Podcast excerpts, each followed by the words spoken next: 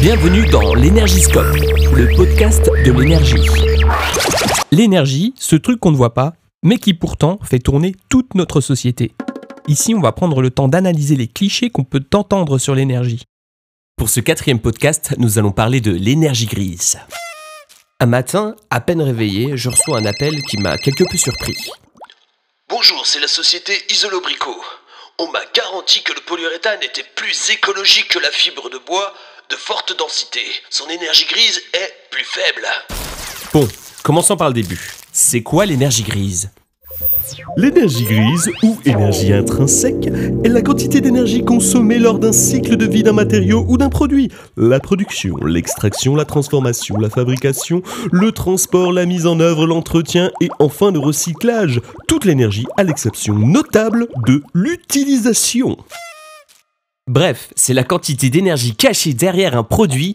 En moyenne, une famille européenne consomme deux fois plus d'énergie grise que d'énergie directe. En voilà un beau gisement d'économie. Chaque produit contient de l'énergie grise, mais les consommateurs n'en connaissent malheureusement pas la quantité.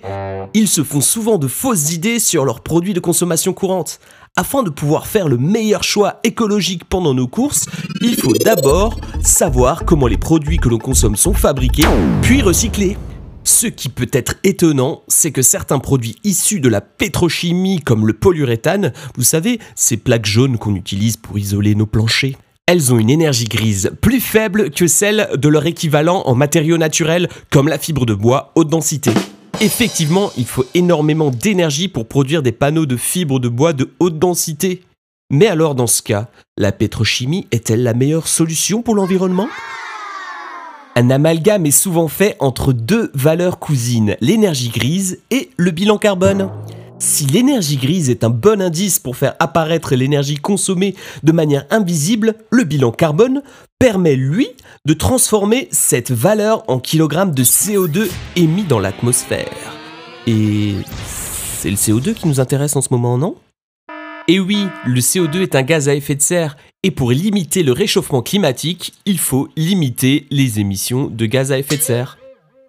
Ok, mais alors, vu qu'on a besoin de plus d'énergie, forcément, on émet plus de CO2.